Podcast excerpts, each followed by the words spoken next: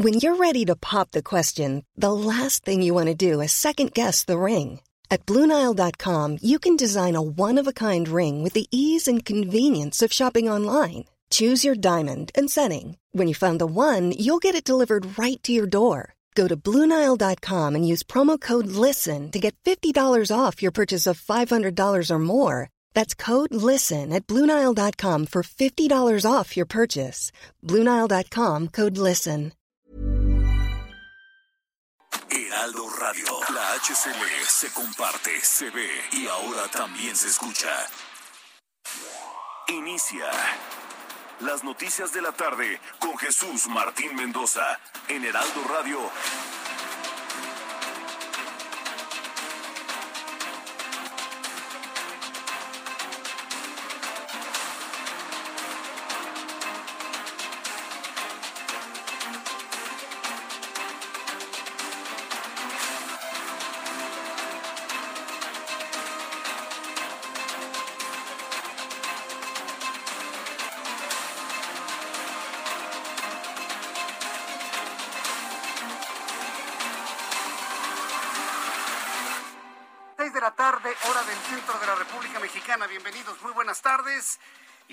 El Heraldo Radio con toda la información importante. Ingeniero, si me puede checar estos audífonos que no funcionan, por favor. Son las seis de la tarde con un minuto hora del centro de la República Mexicana. Le saluda Jesús Martín Mendoza con toda la información importante del día de hoy. Súbale el volumen a su radio que le tengo los datos, la información más importante que ha ocurrido hasta este momento en México. En primer lugar, le informo que el Consejo General del Instituto Nacional Electoral, del Instituto Nacional Electoral, determinó que se le retire el registro como candidato a gobernador de Michoacán por Morena Raúl Morón se le va a retirar el registro como candidato al gobernador, a gobernador de Michoacán por Morena Raúl Morón por haber incumplido con su obligación de comprobar los ingresos y gastos de campaña, o mejor dicho, los gastos realizados durante la pre-campaña. En la misma situación se encuentra Lorenzo, eh, perdón, se encuentra Félix Salgado Macedonio. En la misma situación podrían retirarle en cualquier momento sus eh, su candidatura como candidato a gobernador por el estado de Guerrero. La razón la misma. No haber entregado los gastos de campaña, no haber entregado detalles de gastos de precampaña, aunque Morena está argumentando, es que no hicimos precampaña, no importa. Si no hicieron precampaña, pues es problema de ellos. Hubo una serie de gastos, hubo una serie de, de, gastos precisamente económicos en materia de, de campaña electoral, aunque no lo hubiesen hecho. Entonces, como no han entregado esa información, ya le quitaron el registro a Morón en Michoacán y estarían por quitarle el registro a Félix Salgado Macedonio. Esto sucederá en los próximos minutos. La votación para el caso Macedonio en el estado de Guerrero se pospuso de las 2 de la tarde para esta tarde. ¿En qué momento va a ocurrir? Bueno, le tendré los detalles más adelante aquí en el Heraldo Radio.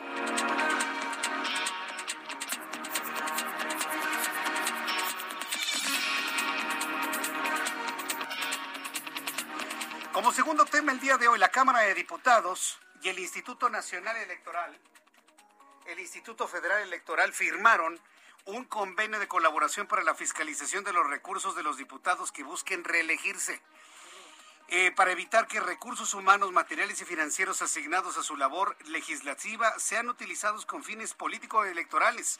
Así lo anunció el consejero presidente del INE, Lorenzo Córdoba. Con este convenio Establecemos las bases normativas para que el INE pueda solicitar a la Cámara de Diputados información precisa sobre recursos humanos, materiales y financieros que han sido asignados a las y los diputados para el cumplimiento de sus funciones legislativas en cualquier espacio, ya sea en el recinto, fuera de este, o bien en comisiones y comités de cualquier índole, para eh, poder eh, eh, efectivamente garantizar el principio constitucional de que los recursos públicos no pueden ser utilizados con fines político-electorales.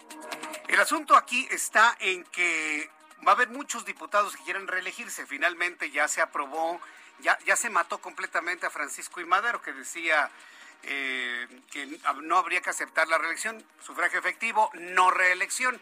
Ahora es sufragio efectivo, no reelección, ¿no? Entonces, como se van a reelegir los diputados, ahora quieren evitar que el dinero que tienen como diputados lo utilicen para las campañas, es decir, dinero federal sea utilizado para promover el nombre de estos diputados. Eh, de eso se trata el convenio firmado entre el Instituto Nacional Electoral y la Cámara de Diputados. Lo platicaremos más adelante aquí en el Heraldo Radio. El Consejo de la Judicatura de la Ciudad de México determinó cesar a los jueces Federico Federico Moscoso, Mosco González y Luis Alejandro Díaz Antonio, quienes dejaron en libertad a Juan Carlos García, quien es sospechoso de ser el autor intelectual del feminicidio de su esposa Abril Pérez Agaón. Es decir, los jueces que dejaron libre al presunto asesino, autor intelectual, bueno, pues han sido cesados. Pues no nada más significa que los cesen, que los encierren, ¿no? Pero nada más lo cesaron. Le voy a tener todos los detalles más adelante. Mientras tanto, el exgobernador de Tamaulipas, Tomás Yarrington, se declaró culpable ante la Corte de Distrito Sur en Texas del delito de conspiración para lavado de instrumentos monetarios, esto al recibir varios millones de dólares para la adquisición de diversas propiedades, por lo que podría recibir una pena de entre 8 y 11 años de prisión. También informo que este jueves la Fiscalía General del Estado de Puebla detuvo a Elías, ex aspirante a diputado local en San Martín Texmelucan. Sí, nada más me dicen que se llama Elías. Por el partido Movimiento Ciudadano, Medel Galindo es acusado de presuntos actos de pederastía en contra de su hija de 11 años de edad. Sí, como usted escuchó, en contra de su propia hija. Para que vea usted la clase de gente que quiere llegar a gobernar. Nada más para que se dé usted, me parece que hasta están en contubernio, lo peorcito de la sociedad mexicana para que estén dentro de la política. También le informo que la jefa de gobierno de la Ciudad de México, Claudia Sheinbaum, aseguró que todos los adultos mayores de la capital estarán vacunados en un plazo máximo de dos semanas, por lo que se extenderán los horarios de los eh, kioscos de vacunación, los cuales también funcionarán durante la Semana Santa. Semana Santa es la próxima semana, ¿eh? Por cierto, ya el próximo domingo es Domingo de Palmas para las personas que son ortodoxas en el rito católico. El próximo domingo es Domingo de Palmas. El presidente de los Estados Unidos, Joe Biden, aseguró esta mañana que México ha rechazado el retorno de migrantes provenientes de ese país. Agregó que por ello ya inició negociaciones con su homólogo mexicano para que permita el resguardo de familias indocumentadas, pues su administración solo permite el paso de niños no acompañados. Vamos a escuchar a Joe Biden en esta declaración, que debo decirlo con toda franqueza, es muy similar a lo que en su momento había planteado el anterior presidente de los Estados Unidos. Escuche usted. ¿Qué se está tratando con las familias? ¿Por qué algunos no regresan? Porque México se niega a aceptarlos. Están diciendo que no los aceptarán. No a todos. Estamos en negociaciones con el presidente de México. Creo que vamos a ver ese cambio. Todos deberíamos regresar. Las únicas personas que no vamos a dejar que se sienten al otro lado del río Grande sin ayuda son los niños. Los niños no acompañados, pero si los niños van acompañados, van para atrás. Entonces, ¿cuál es la posición de Joe Biden? Exactamente la misma de Donald Trump. Regresar a las familias y que se queden del lado mexicano, del lado del territorio mexicano. Chatos se están quedando, ¿no? Todos aquellos que decían que no, que ya. Con Biden, mire, fronteras abiertas para quien quiera entrar, legal o ilegal. Chatos se han quedado.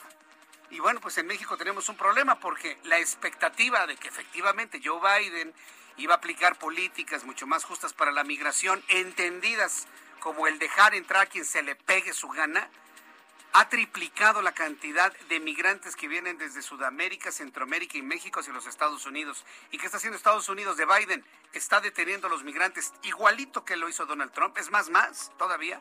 Están inclusive hasta encerrando a gente en las jaulas que construyó Barack Obama y que le echaron la culpa a Donald Trump. Ahí mismo los están encerrando. Entonces, ¿qué cambió? A ver, los defensores a ultranza del señor Biden que me expliquen ¿Qué cambió para mejorar en materia migratoria, tomando en cuenta que la gente en México, en Centroamérica, quieren entrar sin papeles a Estados Unidos para ganar dólares? Eso es lo único que les importa.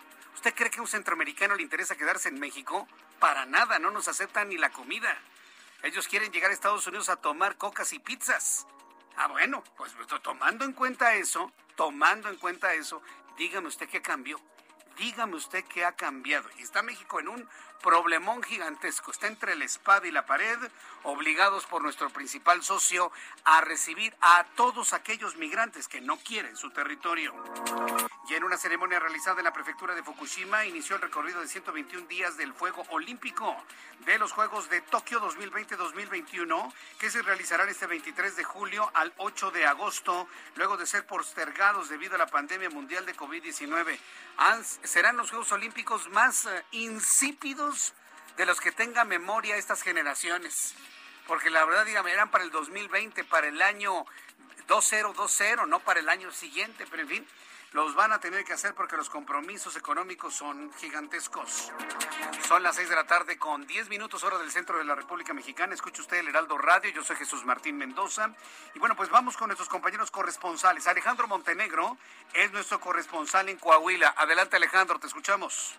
¿Qué tal? ¿Cómo estás, Jesús Martín? Muy buenas tardes. Te saludo con gusto desde Coahuila para informarte que el día de hoy Coahuila, el estado de Coahuila recibió un oficio por parte del gobierno federal en el que se le informa que a partir de este jueves pasa al color verde en el semáforo epidemiológico por la contingencia del COVID-19. Sería el cuarto estado eh, que llega a este color. Y bueno, pues ante esta situación el gobernador de Coahuila, Miguel Riquelme Solís, dio a conocer que bueno, pues esto no implicará que se vayan a relajar las medidas ni que se vayan a dar apertura total a todos los giros. Eh, actualmente cabe señalar que en Coahuila están abiertas la mayoría de los giros, solamente los eventos masivos y los antros no están abiertos hasta la fecha, sin embargo ya la mayoría de restaurantes, bares y todo tipo de giros están ya operando de manera normal. Cabe señalar que Coahuila ha registrado en las últimas semanas una baja tanto en la incidencia de los casos como en las muertes por COVID-19. Eh, la ocupación hospitalaria es apenas del 16% en todo el estado y bueno, pues la cifra global de casos actualmente es de 68.268 y 5.842 muertes por coronavirus en Coahuila, Jesús. Correcto, gracias por esta información, Alejandro Montenegro. Muy buenas tardes. Hasta luego, que te vaya muy bien. Saludo con mucho gusto a Gerardo Moreno. Él es nuestro corresponsal en Hermosillo, Sonora. Adelante, Gerardo.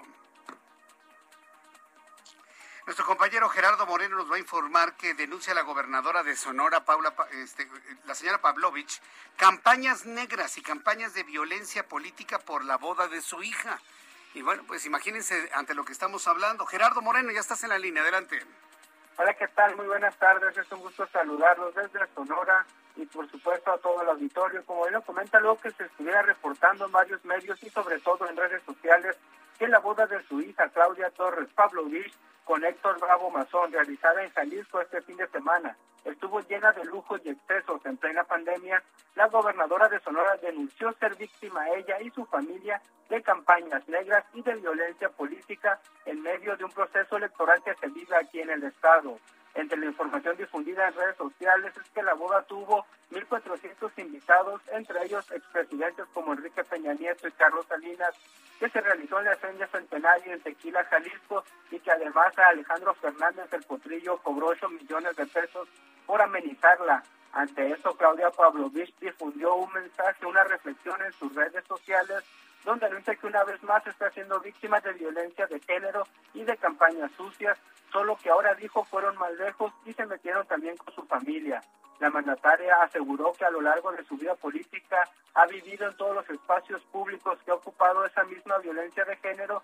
Incluso recordó que como candidata a la gubernatura fue blanco de una campaña sucia muy agresiva y feroz, donde se burlaban de señalamientos, burlas, acosos, discriminación y críticas, esto por su apariencia física y por su poca capacidad, solo por el hecho de ser mujer. Dijo que hoy casualmente que se vive en medio de un proceso electoral eh, y justo después del día que se firmó el Pacto Nacional por la Democracia, fue sujeta de nueva cuenta a la misma violencia de género basada en medias verdades y mentiras completas y aseguró que buscan dañarlas, aunque dijo no responderá ante ello, solo dijo que no la van a doblar y que seguirá trabajando hasta el último minuto de su gobierno como si fuera el primero. Muy bien, a ver, nada más dime, ¿cuánto cobró el potrillo por cantar en la fiesta de la hija de Claudia Pavlovich? según lo que ha trascendido son 8 millones de pesos, sin embargo esta información aún no, ha sido confirmada. No, pues este, no, pues puedo decir 20 millones ya de una vez, ¿no? Lo que pasa es que, bueno, en fin, de que cantó el potrillo sí, de que cobró mucho también, pero 8 millones de pesos, Habrá que verlo en su momento, porque son 8 millones de pesos, hay que ver quién lo pagó, si lo pagó el erario de Sonora o si lo pagó el bolsillo de la gobernadora. ¿Qué se sabe sobre eso?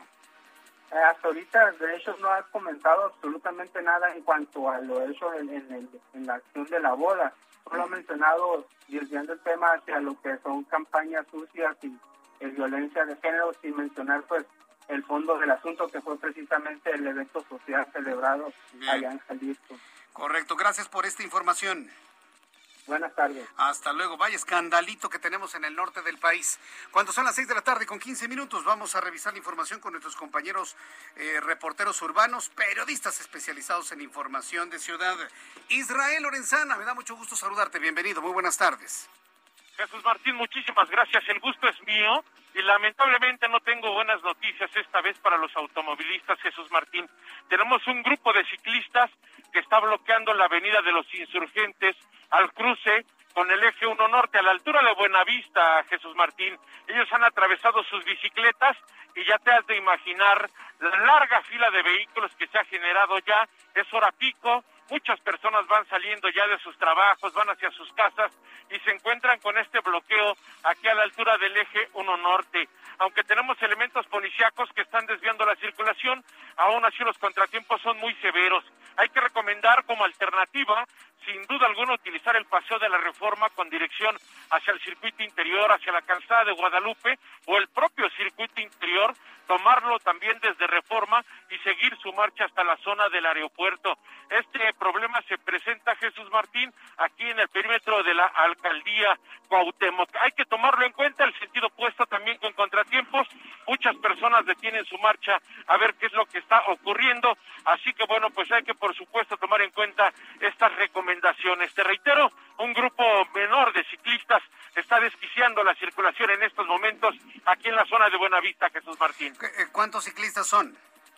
aproximadamente unos 10 o 15, Jesús 10 o 15. Bueno, vamos a pedir a la policía de la Ciudad de México que vaya y retire a estos hombres y mujeres que están bloqueando la vialidad en Avenida de los Insurgentes a la altura de Buenavista. Bien, Israel Lorenzana, muchas gracias por la información. Seguimos al pendiente, buenas tardes. Hasta luego. Que no le tiemble la mano al señor Harfuch, que no le tiemble la mano al jefe de la policía capitalina. Quite a 15 ciclistas. Sus, sus marchas son mañana viernes yo le voy a pedir a la policía que quite de inmediato esos ciclistas de Avenida de los Insurgentes, son 15 nada más, que los quiten para garantizar la circulación en la Ciudad de México. No quitarlos, y se lo digo al director, al jefe de la policía, no quitarlos es que ellos ya ganaron 115 sobre usted, señor Harfuch, que le ganan 15 ciclistas y yo creo que eso no está dentro de su idea de dirección de la policía yo le pido, por favor, le estamos pidiendo al señor Harfuch, al director de la policía, al jefe de la policía capitalina, que quite esos 15 ciclistas de Avenida de los Insurgentes y Eje 1 Norte. Es importante que los quiten, porque tienen que respetar el derecho de los demás a circular, sea en auto, sea en avión o sea en lo que sea, en metrobús, en motocicleta, en patín del diablo o caminando.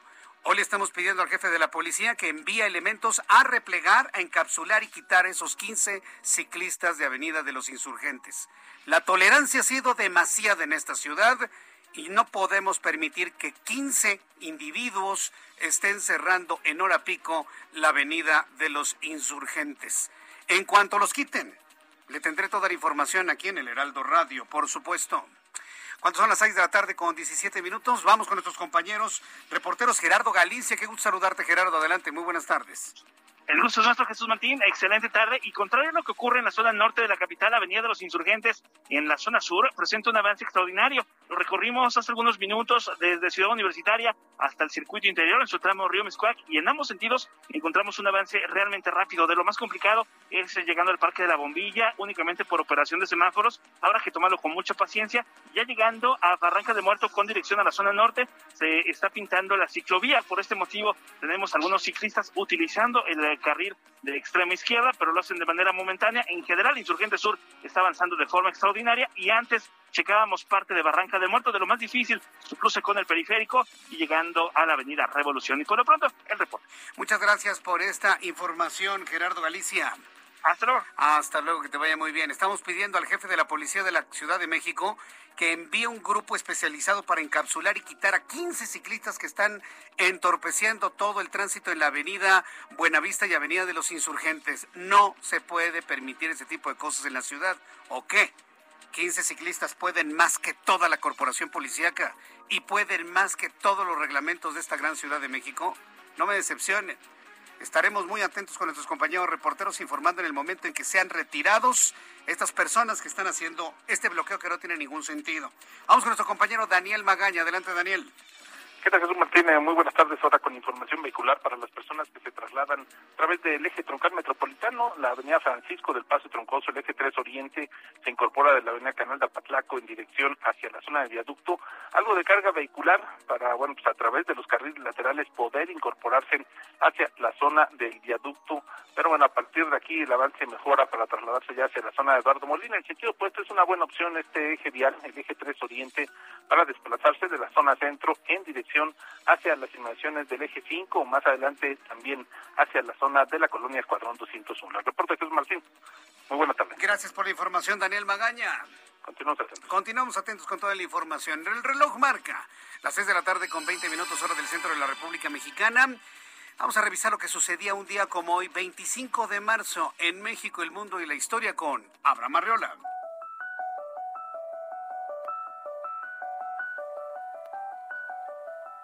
Muchas gracias y bienvenidos. Esto es un día como hoy en la historia 25 de marzo.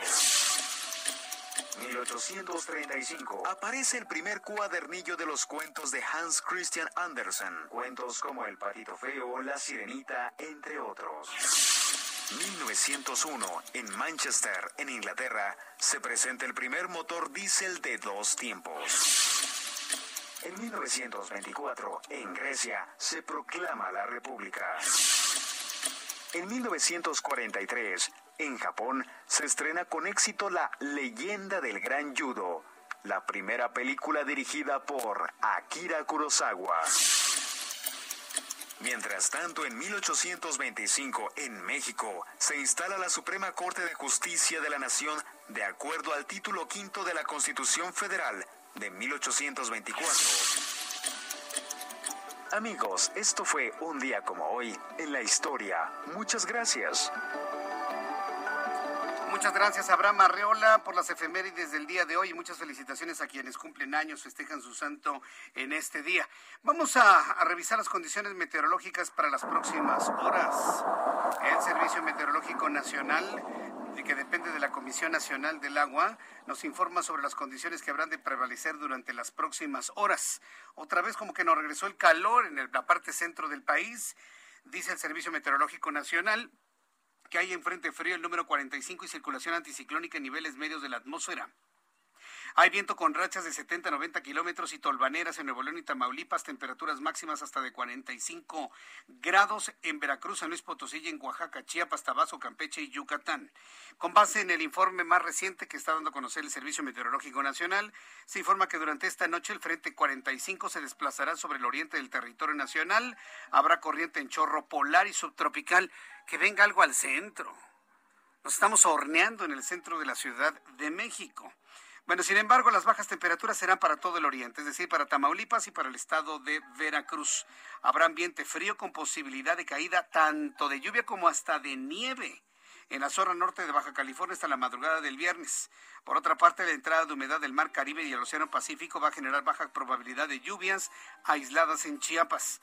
Para mañana, el Frente Frío número 45 se va a extender como estacionario sobre el noreste y oriente de México y va a continuar interactuando con la corriente en chorro subtropical, manteniendo rachas fuertes de viento con tolvaneras sobre dichas regiones. En el norte del país se prevé que el frente se disipe en el transcurso del día. Y finalmente, una circulación anticiclónica a nivel medio de la atmósfera mantendrá ambiente caluroso, muy caluroso y muy baja probabilidad de lluvia en gran parte del país, generando onda de calor en el oriente sureste y centro del país. Vaya que si lo sentimos.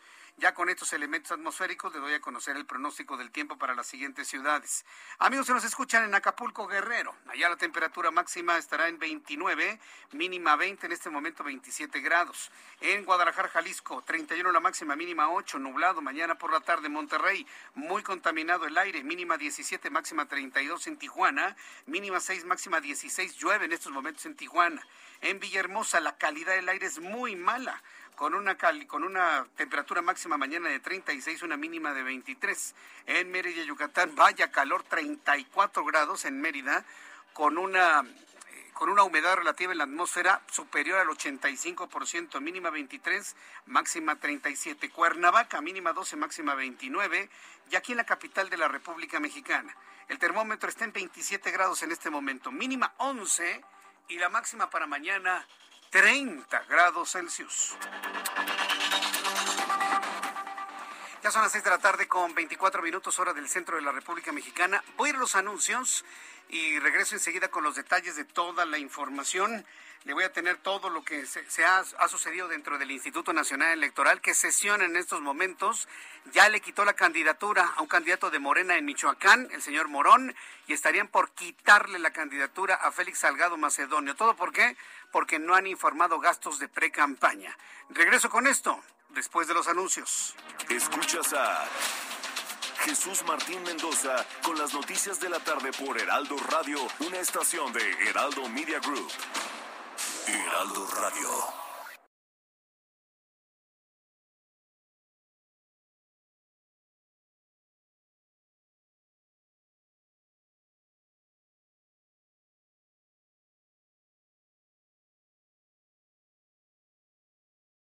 Heraldo Radio. Escucha las noticias de la tarde con Jesús Martín Mendoza. Regresamos.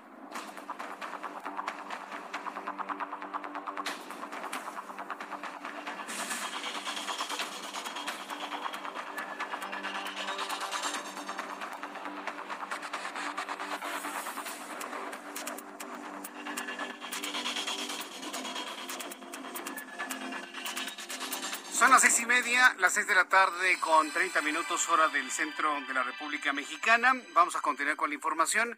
En unos instantes iremos hasta el INE. Debemos tener uno de nuestros reporteros ahí, en el Instituto Nacional Electoral, para conocer cómo va la votación y en un momento dado de, saber si efectivamente le ha retirada la candidatura a Félix Salgado Macedonio. ¿Por qué? ¿Por violador? Sí, sí, por violador, pero como no ha fructificado la parte de violación, porque inclusive la sociedad guerrerense tolera la violencia y la violación hacia las mujeres. Esa es la realidad, como la sociedad guerrerense tolera la violencia, las agresiones y las violaciones a las mujeres, el hombre es candidato, ¿eh? Es más, es admirado por algunos hombres, por la cantidad de mujeres que tiene y la capacidad de, entre comillas, someterlas a través de la violación. Es admirado, ¿eh? Entonces, por ese lado, no se le pudo quitar la candidatura. ¿Qué es lo que advirtió el INE? Que el Movimiento de Regeneración Nacional no ha entregado el informe de gastos de precampaña. Morena argumenta, es que no tuvimos precampaña. No importa. Generaste gastos, tienes que dar un informe. Como no lo generaron, le van a quitar la candidatura. Esto se planteó desde ayer. Esto se planteó desde ayer. Hoy se empezó la discusión y la votación. Por algunas razones todavía desconocidas, el Instituto Nacional Electoral pospuso la votación de hoy a las 2 de la tarde para esta tarde de este jueves. Hasta este momento no hay humo blanco o humo negro en torno a la candidatura de, Félix Salgado Macedonio. El caso es que, mire, el, el, cinismo del candidato y por lo tanto de su partido es enorme. Y no les importa, ¿eh? Créame que no les importa. ¿Y sabe por qué no les importa? Porque también a mucha gente, no digo que todos, pero mucha gente que cree en ese partido son exactamente iguales. No les importa mostrarse como lo que son. ¿Por qué le digo esto? Escuche la noticia. El candidato de Morena al gobierno de, Guerrero, Félix Salgado Macedonio, advirtió que llegará hasta las últimas consecuencias para asegurar su candidatura, por lo que en caso de que el Tribunal Electoral le quite la candidatura, no la apruebe, va a recurrir a la Suprema Corte y en caso de ser necesario va a recurrir a organismos internacionales para defender la voluntad de los guerrerenses, la voluntad de los guerrerenses o su botín político y económico. estos tipos ven una candidatura y, y una posición de estas como un botín, como sacarse el melate, como pegarle a pronósticos deportivos sacarse una super lana para hacer con el dinero que se les venga en gana. ahí están los habitantes de Guerrero votando, ¿no? Entonces, imagínense, entonces lo considera un derecho. Félix Salgado Macedonio se siente despojado como si lo estuvieran despojando de su casa y su terreno.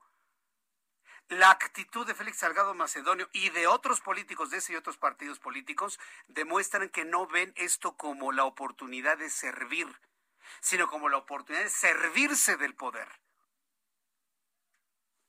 Vaya, si uno va a una candidatura y no, ya no eres candidato, pues bueno, yo me voy con mi familia, con mis ya.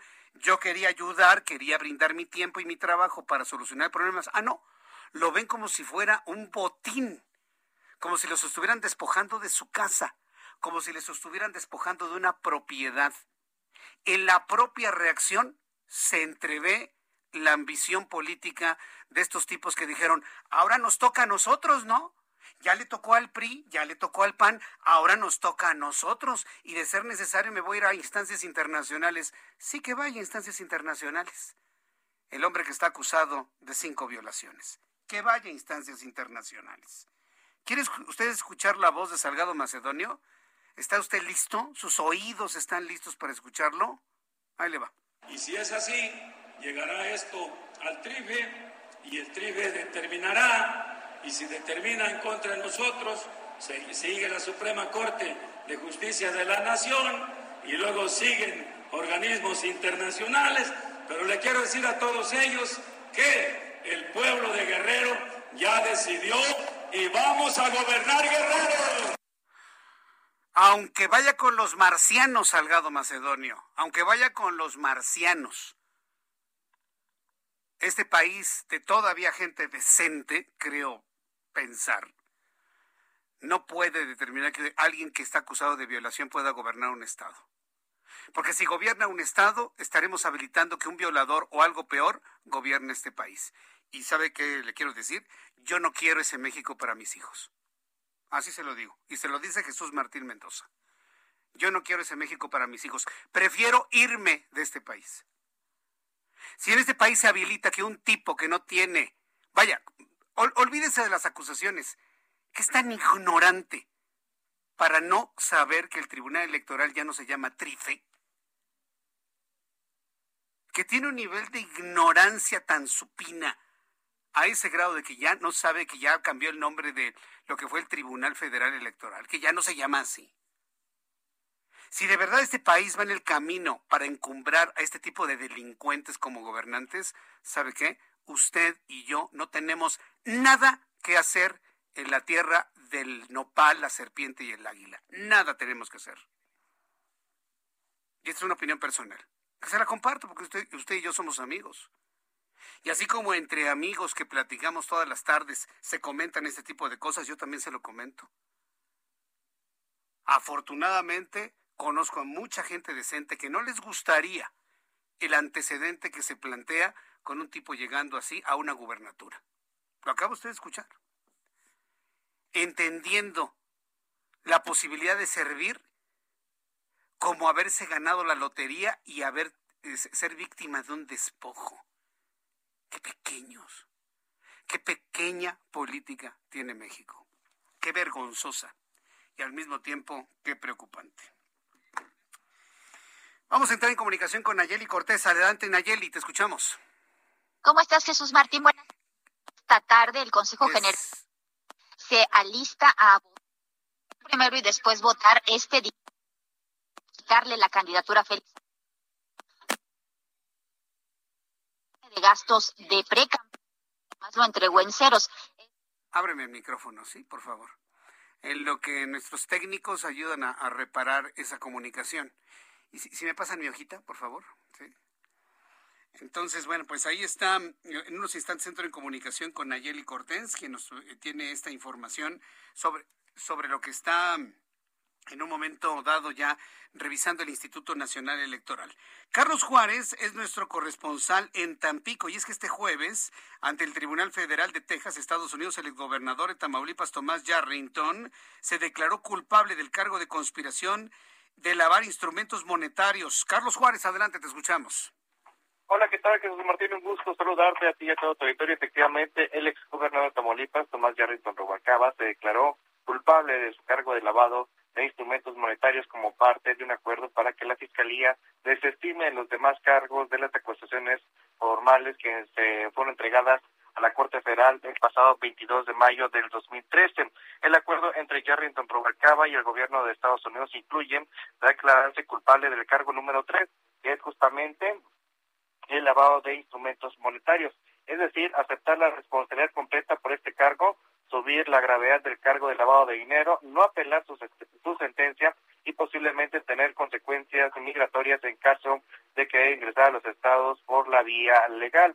Cabe señalar que medios locales en Tamaulipas indica que el gobierno de Estados Unidos recomienda que se le acredite los 377 días que pasó en la cárcel desde su detención en Italia hasta su extradición en los Estados Unidos eh, acá y cumpla su sentencia. Vaya, ¿quién es Tomás Yarrington? Se preguntarán muchas personas, muchos jóvenes, pues fue un ex político del Partido Revolucionario Institucional y fue gobernador de Tamaulipas entre los años de 1999 y 2004. Cabe señalar que dentro de los cargos que se le mencionaban, pues bueno, Tomás Yarrington no reconoció un nexos que del resumen con cárteles de la droga, en este caso los que operan en Tamaulipas. Así que bueno, pues así está el caso de Tomás Yarrington Rubalcaba. No hay que olvidar que en Tamaulipas también se sigue muy de cerca el caso de Eugenio Hernández, otro ex gobernador de Tamaulipas del PRI, que se encuentra en la cárcel justamente en México. Así la información, Jesús Martín. Gracias por esta información, Carlos Juárez. Gracias. Muy buenas tardes. Bien, vamos con nuestra compañera Nayeli Cortés. Adelante, Nayeli. Jesús Martín, buenas tardes. Pues como te decía, el Consejo General del INE en algunas horas discutirá este proyecto de dictamen que propone quitarle la candidatura a Félix Salgado Macedonio como eh, candidato al gobierno de Guerrero porque entregó extemporáneamente su informe de gastos de precampaña y lo entregó en ceros. Esto pese a que fue detectado en redes sociales un video que lo muestra hablando de ese proceso electoral. El INE lo emplazó para que entregara este documento que es legalmente necesario para que alguien pueda convertirse candidato y pues Morena lo que respondió es que no había pruebas de que esa cara y esa voz fueran las de Félix Salgado y que en las redes sociales se podía truquear cualquier cosa.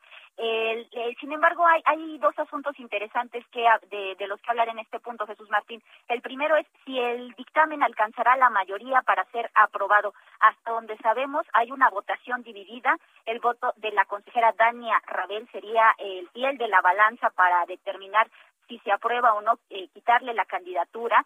Y hay un segundo punto interesante. Ya ocurrió algo similar en 2015-2016 eh, con David Monreal, que era candidato de Morena al gobierno de Zacatecas. Él tampoco entregó su informe de gastos de precampaña, alegando, como Félix Salgado, que Morena no hace precampañas y que por eso no es necesario entregar un reporte de fiscalización.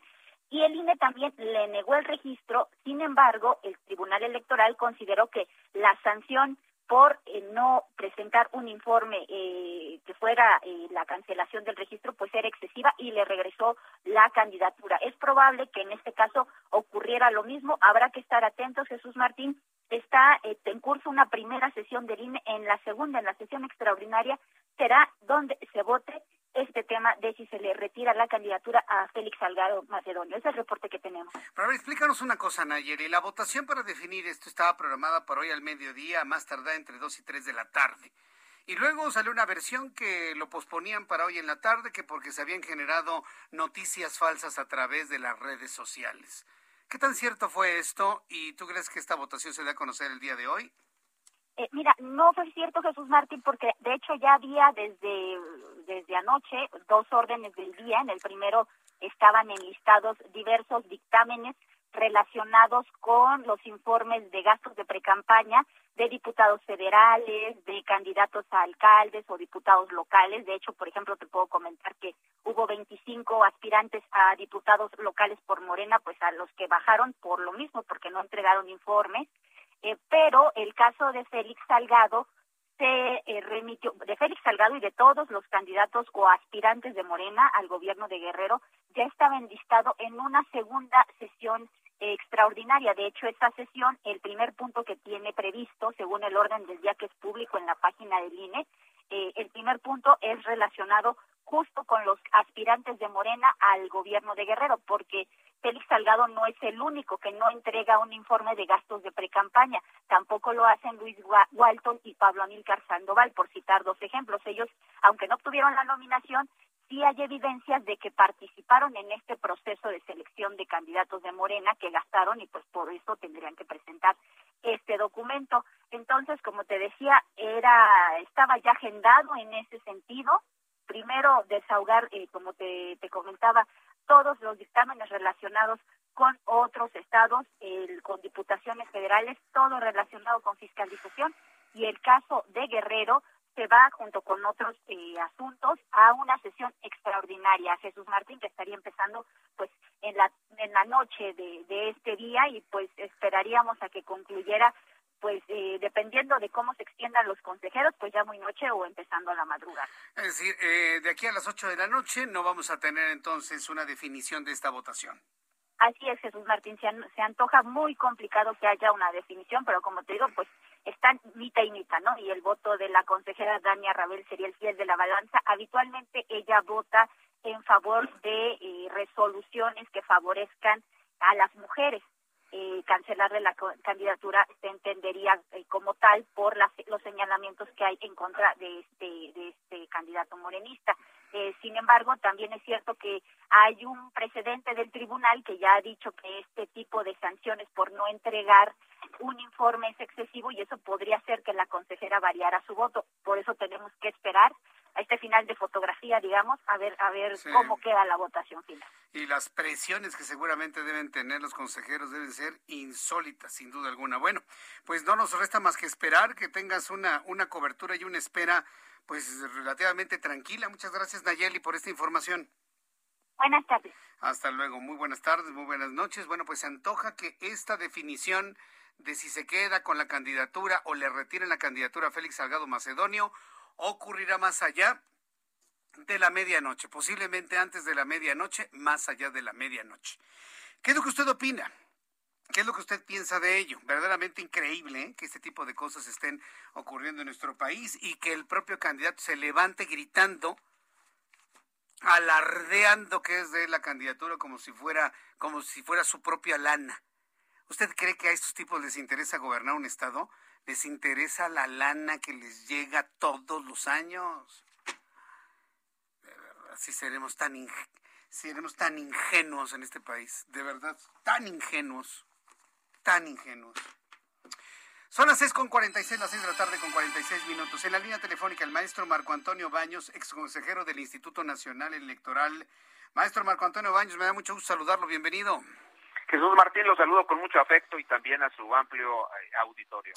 Ya tuve oportunidad de platicar con usted en televisión, ahorita en radio, y preguntarle sobre este tema de la sobrerepresentación de los partidos mayoritarios en la Cámara de Diputados, este mecanismo para evitar la sobrerepresentación más, más allá del 8%, muy criticado y combatido por Morena, pero entiendo que este criterio se había aplicado en la elección del 2015 y 2018. A ver, coméntenos cómo va esto y cómo debemos entenderlo gracias, este, Martín. La sobrerepresentación en rigor es una eh, cantidad de curules, de lugares, de espacios en la Cámara de Diputados que es eh, por encima del 8% que permite la Constitución. Es una regla que dice ningún partido político puede tener por encima de su votación válida en una elección más del 8% de curules o de escaños en la Cámara de Diputados. Esta parte es una norma que se ha eh, aprobado en México desde 1996 no tuvo ningún impacto, digamos, para generar esquemas de sobrerepresentación eh, ni en las elecciones del 97, ni en 2000, ni en 2003, tampoco en el 2006, porque en esa ocasión, este, los, eh, hasta esa ocasión los partidos políticos podían formar coaliciones y aparecían en la boleta con un solo emblema. Eso lo permitía la legislación. Con la reforma del 2007 los partidos políticos aparecen en la boleta con su emblema cada uno y entonces votamos individualmente por los partidos y no votamos por eh, un candidato eh, de coalición que aparezca una sola vez en la boleta. Si aquí van coaligados y son tres partidos los que postulan, ahora en la boleta aparecerá tres veces el nombre de la persona pegada con el emblema del partido político o de los partidos políticos que lo están postulando en coalición. ¿Cuál es el problema con esto? Que cuando se forman las coaliciones, Jesús, Jesús Martín, no hay ninguna restricción para que un partido político eh, pueda postular como candidato dentro de la coalición a un militante de otro partido de la propia coalición. Ejemplo, si Juan Pérez es militante de Morena, pero no tienen espacios en lo que le toque en la coalición a Morena, lo pueden poner en el PT o lo pueden poner en el verde, por decir alguna cuestión. Entonces, cuando eh, gana ese candidato, pero en rigor ese candidato es del partido Morena, no es del PT o no es del verde, pues cuando se forman los grupos parlamentarios, esos diputados se van hacia su partido de origen, es decir, el caso de Morena. Y entonces hemos verificado cómo el tema de la sobrerepresentación se ha dado de manera completamente eh, eh, anómala. Primero en 2012 hubo una sobrerepresentación, un diputado más que le correspondía sumado eh, el número de diputados que le tocaban al PRI al verde, había uno de más. En el 2015 tuvieron ocho más, ese sí fue un tema ya más, más grave en el 2015 pero ahora en 2018 tienen 39 diputados los partidos de la coalición eh, Juntos Haremos Historia de lo que les hubiera correspondido si se hubiera hecho como lo quiere ahora el INE, una identificación clara de los diputados que pertenecen a cada partido y que ganan por mayoría relativa. Esto es lo que el INE ha planteado, es decir, el INE dice, bueno, antes de que hagamos la asignación de los diputados de representación, pues vamos a ver primero cuántos realmente tiene un partido político por mayoría relativa y luego le damos el resto de los diputados sin sobrepasar el 8% con eh, representación proporcional para equilibrar su, su votación con el número de las curules que le corresponden. Esto no le gustó a Morena. Morena dijo, no, bueno, pues es que es una norma que se está impulsando en contra eh, del partido Morena. Eh, lo cierto es, Jesús Martín, que hay un hecho que no se ha comentado suficientemente, pareciera menor, pero resulta que cuando empezó el proceso electoral el pasado 7 de septiembre del, del año de 2020, el Instituto Nacional Electoral aprobó un calendario de actividades.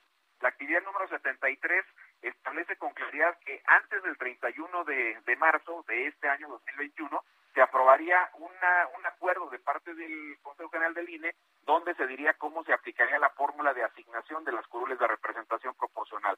Y esto es lo que esto es lo que agregó el INE, agregó simplemente verificar de qué partido es en realidad el diputado de mayoría que gana para luego hacer una asignación correcta de los diputados de representación. Y eso es lo que está en la mesa de la discusión, ya lo impugnó Morena, también lo impugnó el Partido Acción Nacional, porque en el caso del PAN considera que la medida es restrictiva, que debería de ser un poquito más, más agresiva la medida por parte del INE. Entonces vamos a ver qué ocurre con el tribunal, pero ese es un tema que está ahí en la discusión y básicamente de lo que se trata es de que haya el número de diputados que le correspondan a los partidos conforme al porcentaje de la votación que obtengan. Correcto.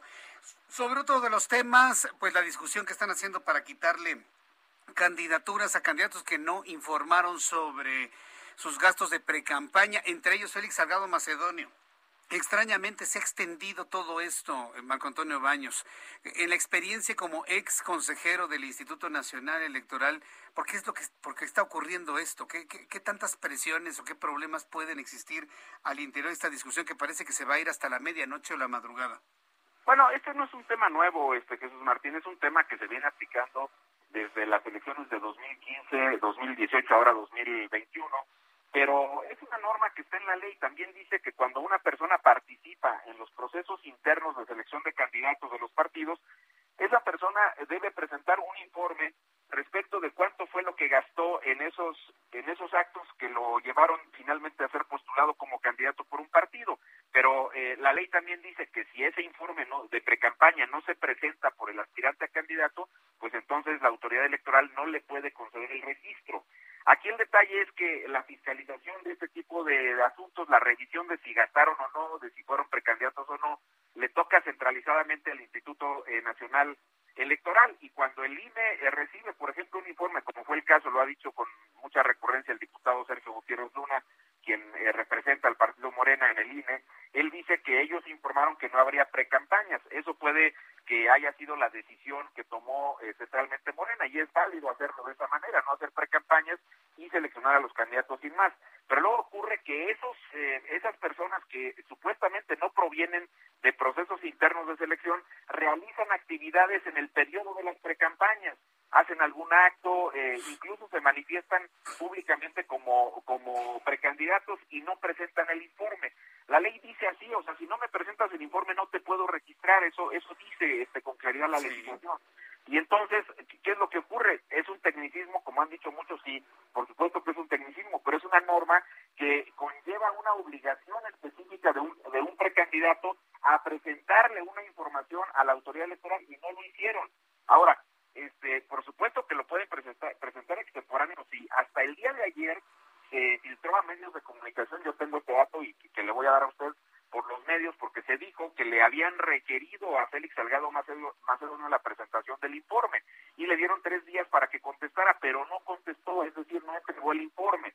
Hace unos eh, minutos tuve una conversación en otro medio con el diputado Gutiérrez Luna eh, y él decía que sí se había presentado el informe. Entonces, eh, pues sería cuestión de ver cuándo presentaron el informe, pero lo que la autoridad sostiene es que no se ha presentado ese informe y curiosamente pues la candidatura de Félix Salgado Macedonio por el tema de estas situaciones que le, se le imputan como delitos y agresiones este, sexuales en contra de varias personas eh, de sexo femenino, pues evidentemente ha generado una enorme polémica a nivel nacional. Sí, y es, es, un candidato y muchos lo hacen que ven el asunto como un botín más que como la oportunidad de servir.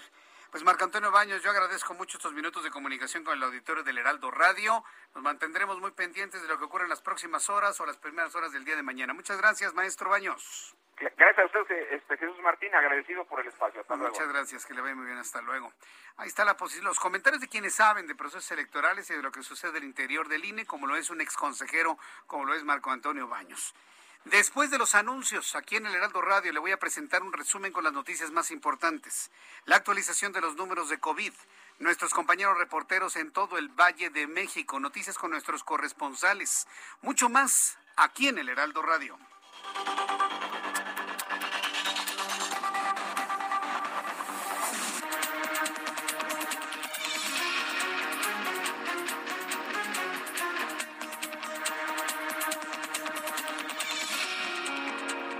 Escuchas a Jesús Martín Mendoza con las noticias de la tarde por Heraldo Radio, una estación de Heraldo Media Group. Heraldo Radio, la HCL se comparte, se ve y ahora también se escucha.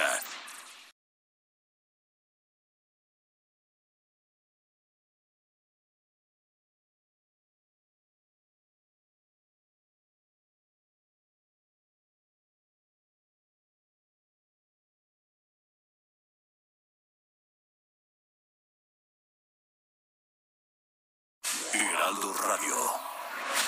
Escucha las noticias de la tarde con Jesús Martín Mendoza. Regresamos.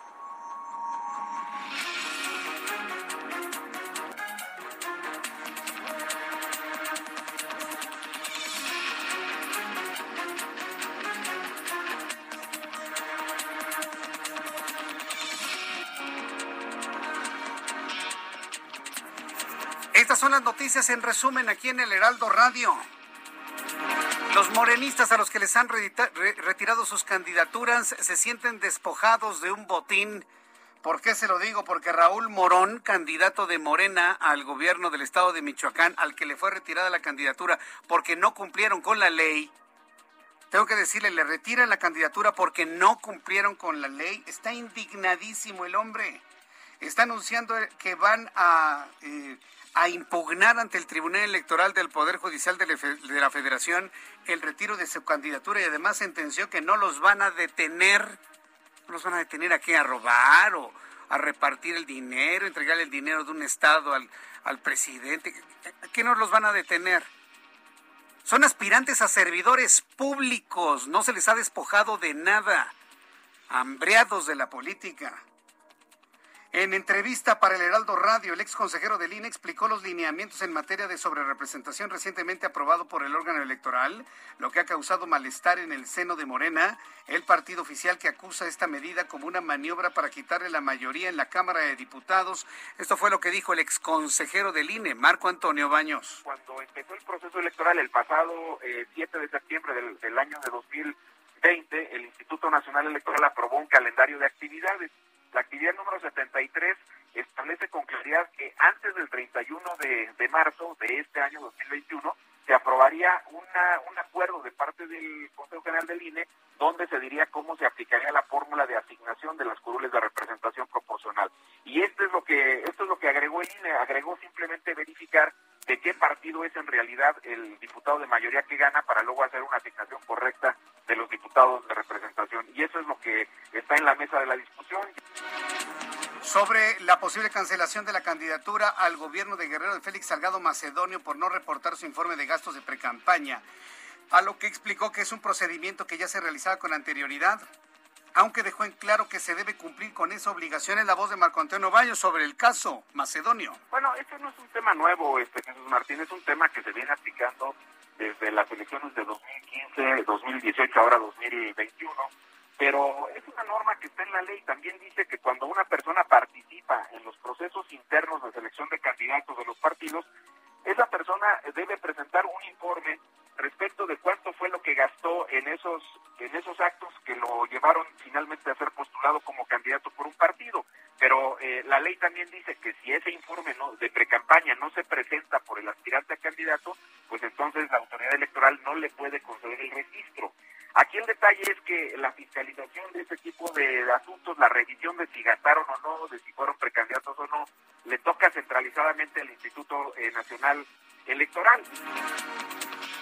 Secretaría de la Defensa Nacional choca contra la Fiscalía General de la República. Esa fiscalía yo creo que necesita un cambio de, capitán, ¿eh? Muchos problemas. Ha sido motivo de noticia, pero no para bien en los últimos días. Ahora es la defensa, el ejército, la quien le refuta a la Fiscalía General de la República que ellos sí pusieron a disposición de las autoridades ministeriales a los detenidos relacionados con el aseguramiento de presuntas vacunas falsas Sputnik 5 o Sputnik V realizado en el aeropuerto de Campeche. Además asegura el ejército que entregaron no solo a los eh, a los viales, sino también el avión y la tripulación que dirigía a Honduras. Hoy el ejército se defiende y señala a la Fiscalía General de la República, algo se tiene que hacer en la FGR. ¿eh? Yo creo que si el señor Hertz ya no da, ya no puede, tiene que llegar alguien nuevo.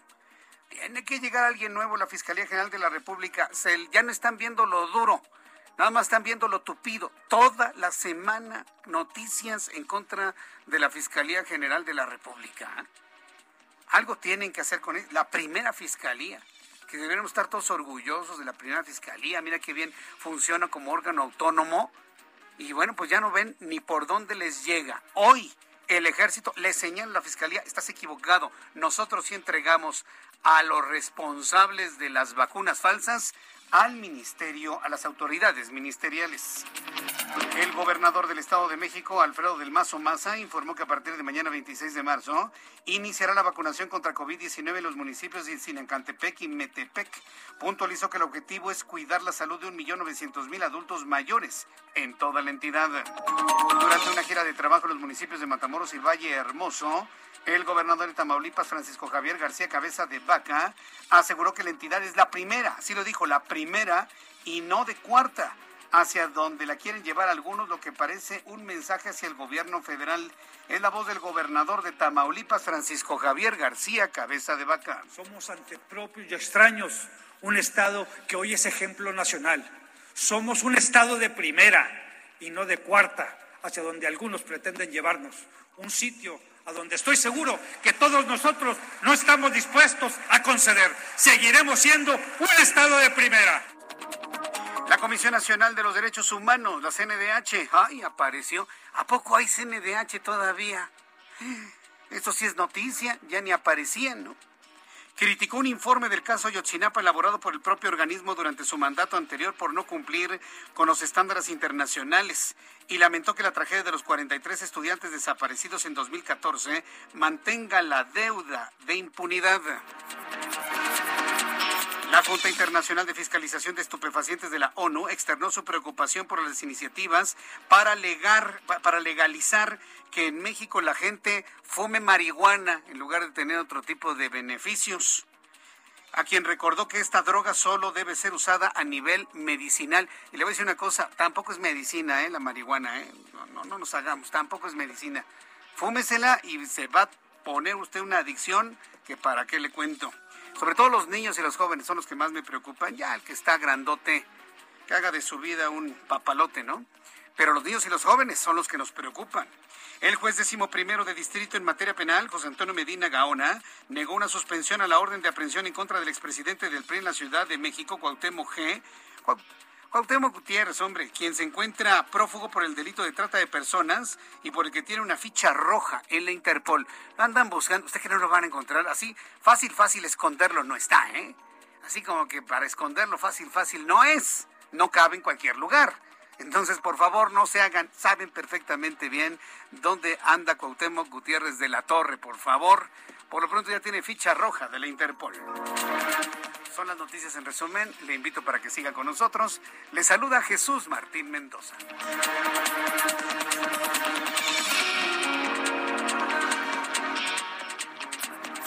Ya son las 7.08, las 19 horas con 8 minutos, tiempo del centro de México. Ya es de noche prácticamente en todo el país. Vamos con nuestros compañeros eh, eh, reporteros urbanos. Empiezo saludando a Israel Lorenzana. ¿En dónde te ubicas, Israel? Muy buenas noches. Jesús Martín, muchísimas gracias. Pues ya vamos a conocer esta movilización de ciclistas que de primera instancia estuvieron bloqueando el eje 1 norte y insurgentes. De ahí se fueron a la glorieta del mismo nombre y estuvieron manifestándose afuera de las oficinas de la Secretaría de Seguridad Ciudadana Jesús Martín y en estos momentos nos venimos desplazando a través de Avenida Chapultepec. Vamos con dirección hacia el Zócalo Capitalino. Está a punto de cruzar esta vanguardia de ciclistas el ex central Lázaro Cárdenas Jesús Martín. Lamentablemente van desquiciando la circulación. Muchas personas ya molestas están tomando el bloque de carriles del lado izquierdo para poder avanzar hacia la zona de 20 de noviembre o con dirección hacia Tlalpan. Hay que recomendar a nuestros amigos, aunque distante, utilizar sin duda alguna la zona de viaducto, esto con dirección también hacia la zona de Fray Servando. Jesús Martín, es la información que te tengo. A ver, entonces ya no están bloqueando insurgentes y el eje 1. Ahora van en una, en una manifestación de rueditas. ¿Hacia dónde van y sobre qué avenida van? Vamos sobre Avenida Chapultepec Jesús Martín y vamos hacia la zona del Zócalo Capitalino. Señalan que se van a manifestar ahora ahí en la plancha del Zócalo. Así que bueno, pues vamos a ver ahora qué hacen. Han estado levantando en algunos triciclos que traen Jesús Martín estos mostrencos que utilizan para que los vehículos no puedan pasar, estos eh, tambos en color anaranjado, los han estado levantando y aparentemente los llevan para el Zócalo. A ver ahora qué hacen Jesús Martín. Oye, pero, pero, ¿qué es gente desocupada? ¿Son desempleados? ¿No tienen algo más que hacer más que estarle fastidiando la vida a la gente que trabaja en la Ciudad de México, Israel?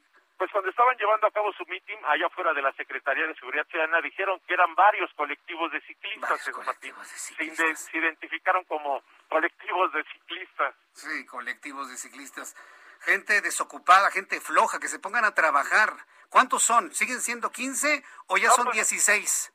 Serán alrededor de unos 20, Jesús Martín, ah. aproximadamente 20 que van desquiciando la circulación. ¿Y la policía, como decían los policías? Pues van acompañándolos, fíjate que vienen atrás de ellos a la expectativa nada más, ah. ellos les van haciendo los cortes viales, pero bueno, no hacen absolutamente nada, ni por detenerlos, ni por hacer nada, únicamente van atrás de ellos. Jesús mientras vayan circulando, que no estén fastidiando la vida, pero si cierran la circulación, hay que decirle a la policía que los quite de inmediato. Son solo, me dices que son 15 y subieron a 16 o tantito como a 20.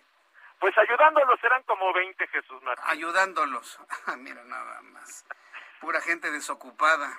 Bueno, ten cuidado, ¿eh? Porque si... ah, porque eso sí, son bastante fans de este programa de noticias. Sí, sí, sí. Nada más ten cuidado, por favor. Gracias, Israel. Que te vaya muy bien. Hasta luego. Ya basta de este tipo de manifestaciones tontas en la Ciudad de México. ¿Qué buscan? ¿Qué logran? Nada.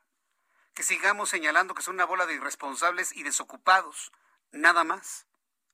Bloqueándole la vida a la gente que sí trabaja, que sí chambea, que ya trabajó, que quiere ir a su casa, que quiere ir al baño, que quiere abrazar a su familia. Ah, no, esto es porque por una visibilidad política, porque sabe que seguramente han de querer dinero del gobierno de la Ciudad de México. Para mí que estos disque colectivos han de querer dinero. Y yo le voy a decir al gobierno capitalino que no les dé ni un peso, ni un peso partido por la mitad que se pongan a trabajar y que dejen de fastidiarle la vida a la gente y que se promueva una coexistencia saludable entre todas las formas de movilidad, aparte hipócritas, han de tener hasta coches, ¿no? Durante los fines de semana. Gerardo Galicia, me da mucho gusto saludarte, ¿en dónde te ubicas? Recorriendo la avenida del, de Patriotismo Jesús Martín, excelente noche y hemos encontrado un avance realmente rápido. Es una buena opción para nuestros amigos que se dirigen a la zona poniente de la capital o por lo menos para poder llegar a la zona de Benjamín Franklin. Y nuestra base nos está reportando Jesús Martín un fuerte choque sobre la avenida de los Constituyentes llegando a la calle Melchor Musquis. Para mayor referencia, es cerca del metro Constituyentes, un accidente que ocurrió hace algunos minutos. En breve estaremos llegando por esa zona. Si nuestros amigos van a utilizar Constituyentes, hay que hacerlo con mucha precaución. Se trasladan también equipos de emergencia a la zona. Y por lo pronto, el reporte. Muchas gracias por esta información, eh, eh, Gerardo Galicia.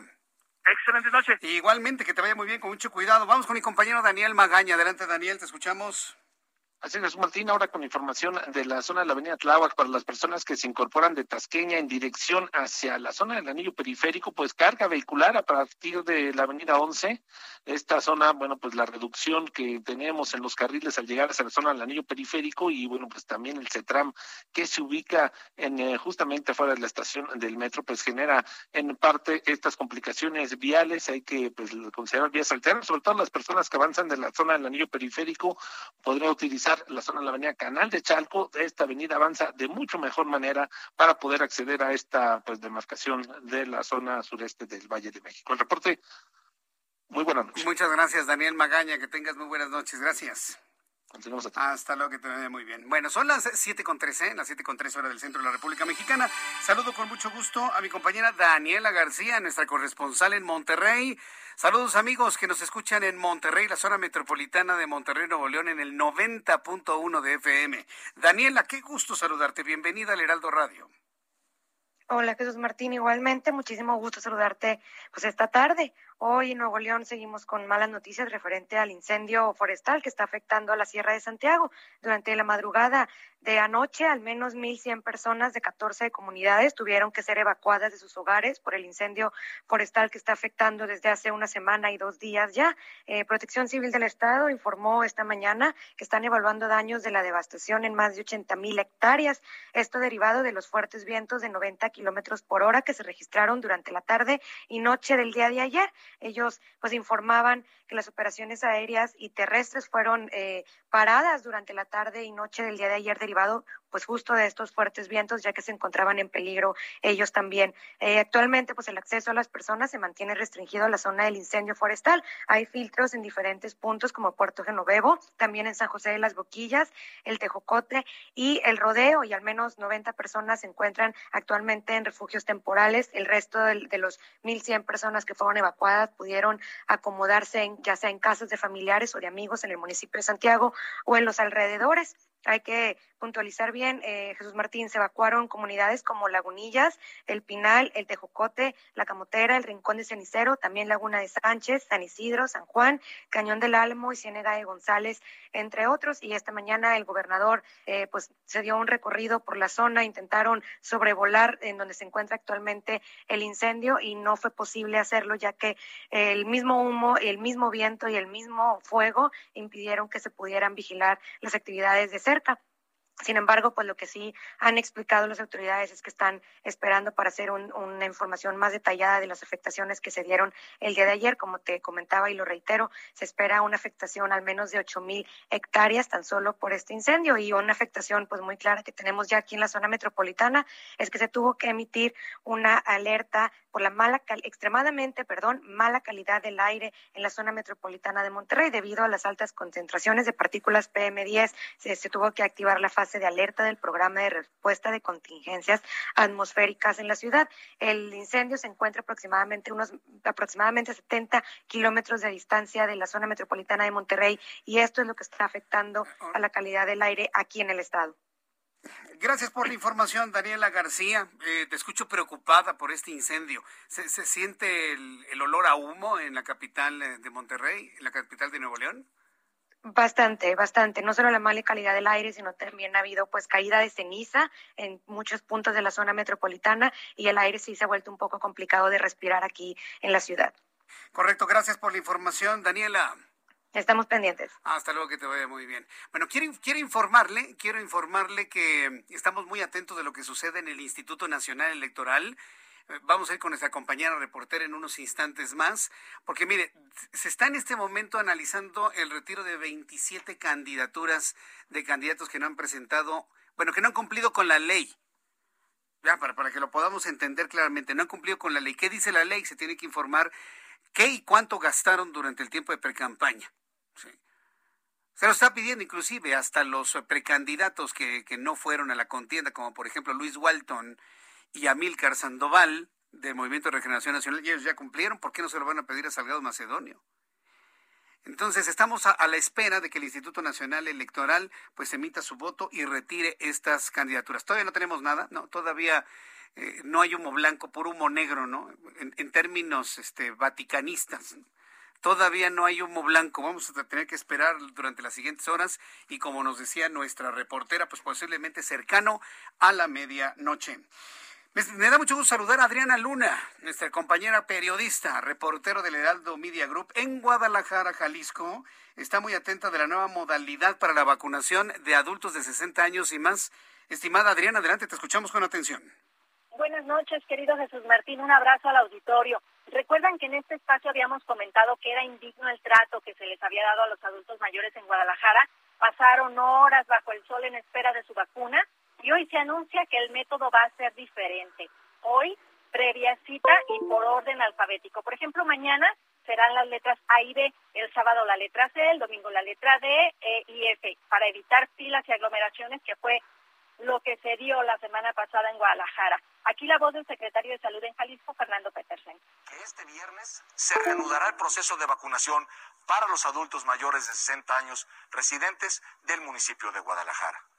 Anoche arribaron vía terrestre a nuestro estado 107.820 vacunas contra el COVID-19 procedentes de la Ciudad de México.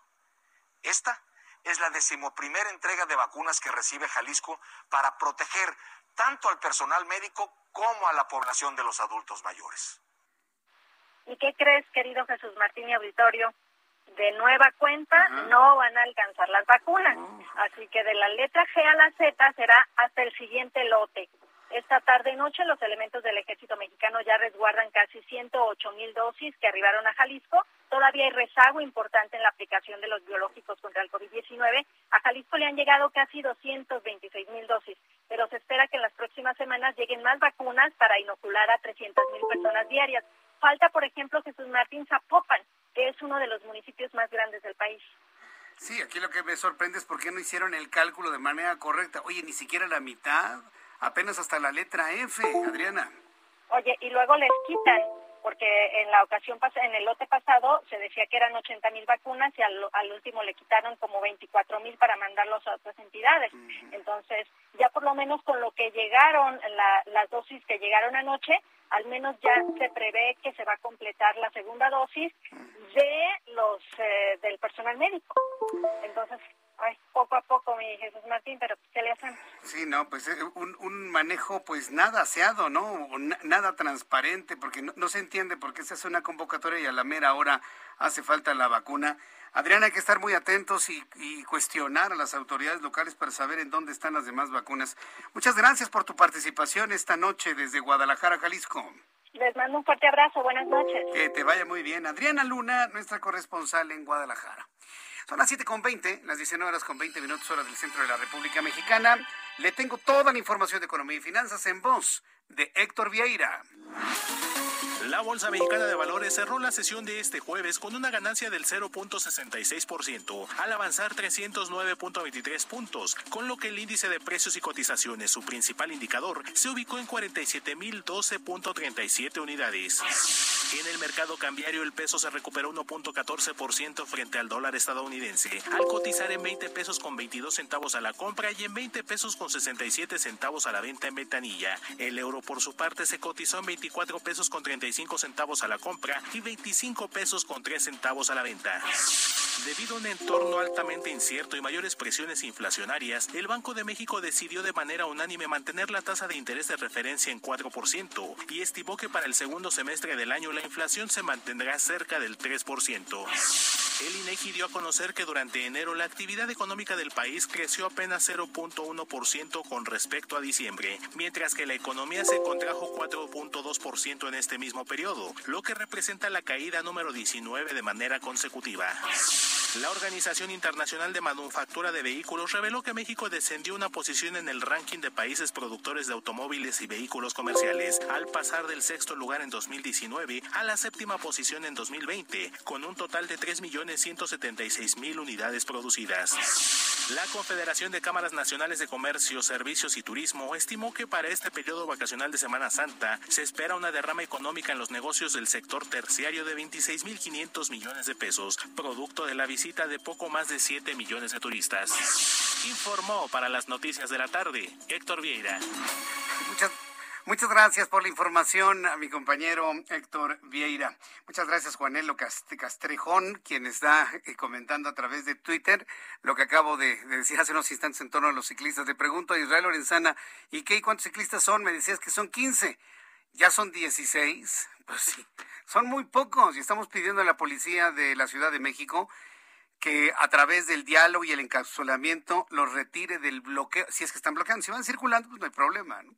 Pero si bloquean, cierran y le fastidian la vida a la gente, si le fastidian la vida a la gente, por favor, bueno, pues que intervengan para garantizar la circulación en las calles de la Ciudad de México. Vamos, eh, vamos a continuar con la información aquí en el Heraldo Radio un poco más adelante. Después de los anuncios voy a tener una conversación con Lila Abed, usted la conoce, ella es politóloga, ella es internacionalista, columnista del Heraldo de México. Vamos a platicar con ella después de los mensajes sobre dos asuntos que me parece que son muy importantes. Primero, la primera conferencia de prensa de Joe Biden ante medios de comunicación, tanto estadounidenses como internacionales, y lo que ha llamado poderosamente la atención es de qué manera está mostrando la aplicación de una política migratoria que si bien al interior de los Estados Unidos se ha reiterado que para los migrantes que ya se encuentran dentro de Estados Unidos se pueden aplicar políticas de amnistía, de apoyo, de, ciudadanía y demás, pues este discurso no se está reflejando para quienes desean entrar. Debe tomar usted en cuenta que en este momento que yo le hablo, hay un fenómeno en la frontera entre México y los Estados Unidos enorme. Se ha incrementado de manera exponencial la cantidad de sudamericanos, centroamericanos y mexicanos que buscan entrar a los Estados Unidos, inclusive niños solos. ¿Por qué se ha incrementado? Porque durante el tiempo de campaña, durante el proceso electoral y luego del triunfo de Joe Biden, se ha generado la expectativa de que Joe Biden sería un hombre, no quiero decir laxo, pero mucho más tolerante de, lo que fue Donald Trump al ingreso de los migrantes a los Estados Unidos, inclusive indocumentados. Se ha generado esa expectativa falsa. Hoy Joe Biden está aplicando nuevas políticas migratorias, pero que tienen el mismo nivel de restricción para quienes quieren entrar sin papeles. Si usted tiene su pasaporte, tiene su visa, no tiene ningún problema para ir a Estados Unidos. Si lo tienen los que quieren entrar como mojados, con polleros, sin papeles y a la mala. Después de los anuncios vamos a platicar sobre este asunto con Lila Bed. Le invito para que me escriba a través de mi cuenta de Twitter, arroba Jesús Martín MX. Escuchas a Jesús Martín Mendoza con las noticias de la tarde por Heraldo Radio, una estación de Heraldo Media Group. Heraldo Radio, la HCL se comparte, se ve y ahora también se escucha.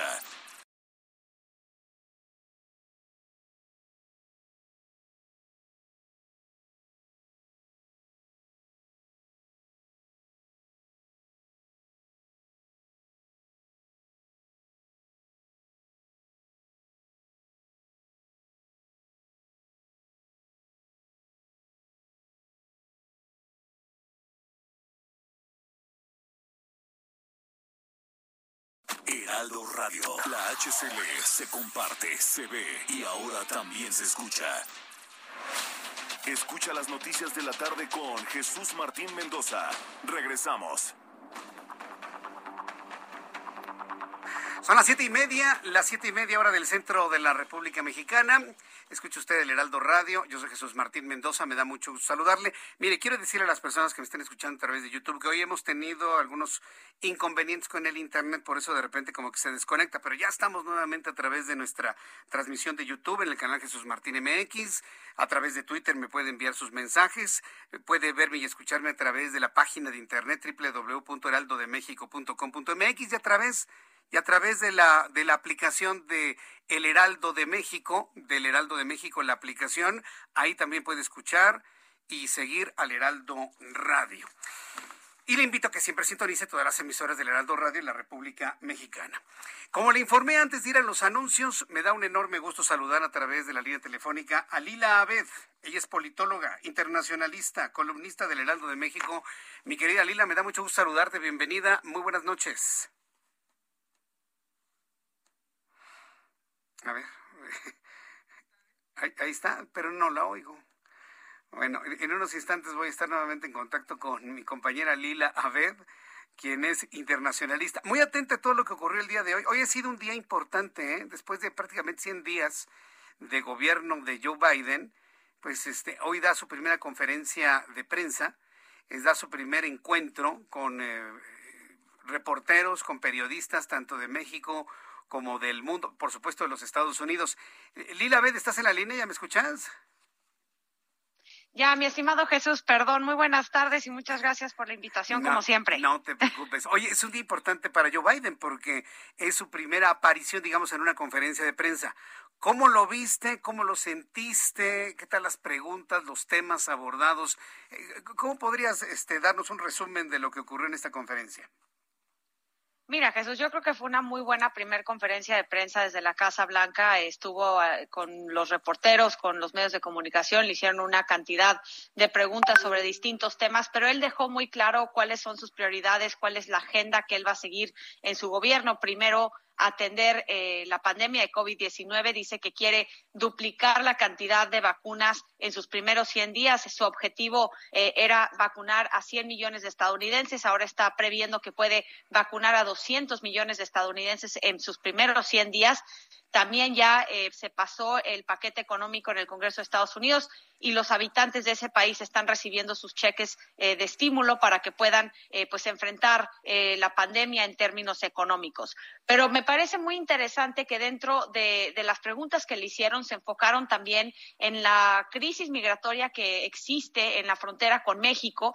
Y aquí el presidente Biden habló mucho del aumento de los menores no acompañados que han llegado a la frontera y que ese va a ser su esa va a ser su prioridad, proteger a estos niños no acompañados, que si bien es cierto que llegan solos y son detenidos por la patrulla fronteriza y permanecen en centros de detención en condiciones que no deberían eh, de enfrentar, eh, dice que muchos de ellos tienen conocidos en Estados Unidos y que han implementado un sistema de verificación para que puedan pues unirse con la gente que conocen en Estados Unidos. Y también mencionó que está en negociaciones con el presidente Andrés Manuel López Obrador porque México se ha negado, así lo dijo el mandatario estadounidense, a aceptar a familias migrantes y que está eh, en negociaciones con las autoridades mexicanas para que esto se pueda solucionar. Mm.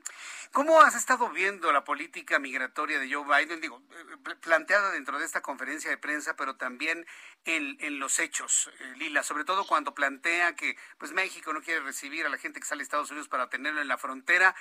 qué debemos entender de lo que se está visualizando como su política migratoria? Es muy interesante que desde que se hizo el anuncio de que iban a llegar 2.5 millones de vacunas de AstraZeneca a, México, hemos visto un incremento tremendo en la actividad de ambos países para frenar el flujo migratorio proveniente del Triángulo Norte de Centroamérica. Eh, hubo la reunión de alto nivel esta semana, pero también el presidente Biden designó a su vicepresidenta Kamala Harris para que sea la que va a liderar el esfuerzo en la frontera con México. Y ahora, eh, pues con esta conferencia de prensa, de nuevo resalta la importancia y la urgencia y la seriedad con la que se está tomando eh, esta nueva crisis, esta nueva ola de migrantes que está llegando a la frontera de Estados Unidos va mucho a depender también, Jesús, de si los republicanos aprueban su reforma migratoria que se encuentra ya en el Congreso, porque dentro de esa reforma vienen los cuatro mil millones de dólares que se van a designar para atacar los problemas estructurales de Centroamérica en los próximos cuatro años. Entonces, mucho del éxito del programa, del plan de Joe Biden, va a depender de esta reforma y los republicanos, sin duda, se están aprovechando de esta crisis migratoria pues para utilizarla como una política, como una herramienta política para tratar de derrocar a los demócratas en las elecciones intermedias del 2022. Oye, Lila, pero es que esta crisis migratoria, inclusive hay varios analistas que coinciden en esto, pues fue provocada por la propia expectativa que generó Joe Biden, durante el tiempo de campaña, en la elección, en el triunfo, en su mensaje se creó la expectativa de que su política migratoria iba a ser mucho más, no laxa, pero tal vez más justa, tal vez más abierta, tal vez más flexible. Eh, se, habló de amnistía para indocumentados y por eso se ha dejado venir todo tipo de personas de Sudamérica, Centroamérica, de México con rumbo a los Estados Unidos en algo no pensado. ¿Tú, tú, pensarías que hay responsabilidad de, pues no Joe Biden, pero sí de su equipo de campaña de generar esta expectativa? Mira, así es, y, yo creo que desde que tomó las riendas de la Casa Blanca el 20 de enero de este año, Jesús, uno de sus ejes centrales de su, de su gobierno ha sido desmantelar la política migratoria que implementó el expresidente Trump, eh, pero aún así, pues esto ha generado, como tú bien señalas, esta expectativa de que con la llegada de Biden ahora existe una frontera abierta donde los migrantes van a tener mayores posibilidades de ingresar a Estados Unidos aun cuando ya desmanteló el permanece en México y se están procesando a los migrantes que eh, están en espera de sus peticiones de asilo, esto no quiere decir que cualquier migrante puede pasar a Estados Unidos. Incluso el presidente Biden mantuvo el título 42 que le da poderes extraordinarios a la Secretaría de Salud de Estados Unidos para deportar a cualquier migrante eh, por el tema de la pandemia. Incluso el mismo Biden lo dijo hoy en su conferencia de prensa que se están deportando a los migrantes en su mayoría salvo a los menores por una cuestión de derechos humanos y que no pueden deportar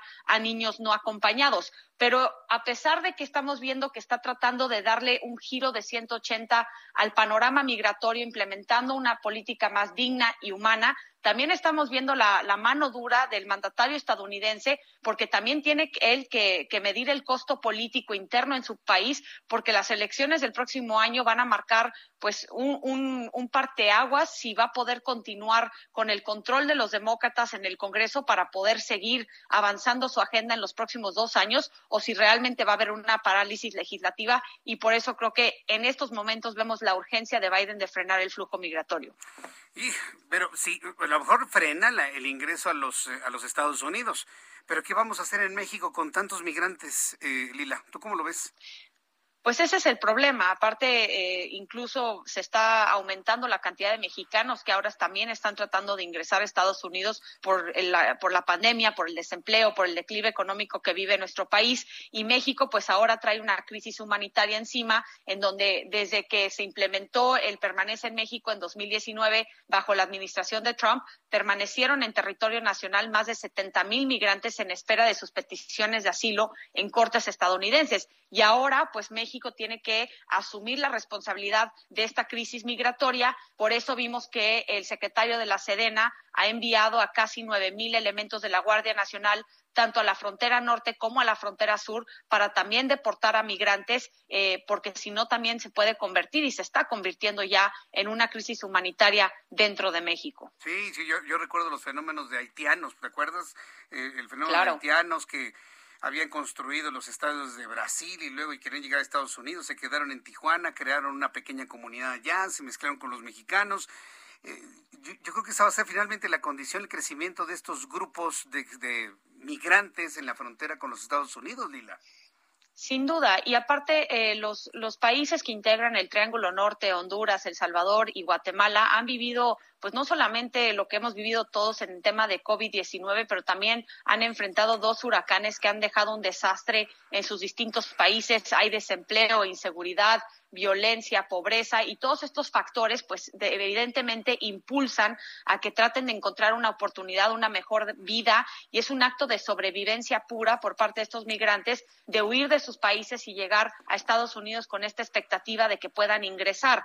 Pero esto también, de nuevo, es, una, es un baile muy delicado el que tiene que manejar eh, Joe Biden, porque por un lado, pues definitivamente quiere eh, darle la vía hacia la ciudadanía, la vía legal a los más de 11 millones de indocumentados que residen en Estados Unidos, pero a la vez no puede absorber pues esta ola tremenda que está llegando de migrantes y eso también va a impactar a México de manera natural. Entonces, creo que, de nuevo, todo va a depender, eh, aunque el dinero no es el, único remedio para eh, atacar los, los, problemas de raíz que existen en Centroamérica, pero sí creo que mucho del, del éxito de Biden va a depender de los recursos eh, que están en la reforma y que yo veo muy complicado que los republicanos la aprueben en el Senado.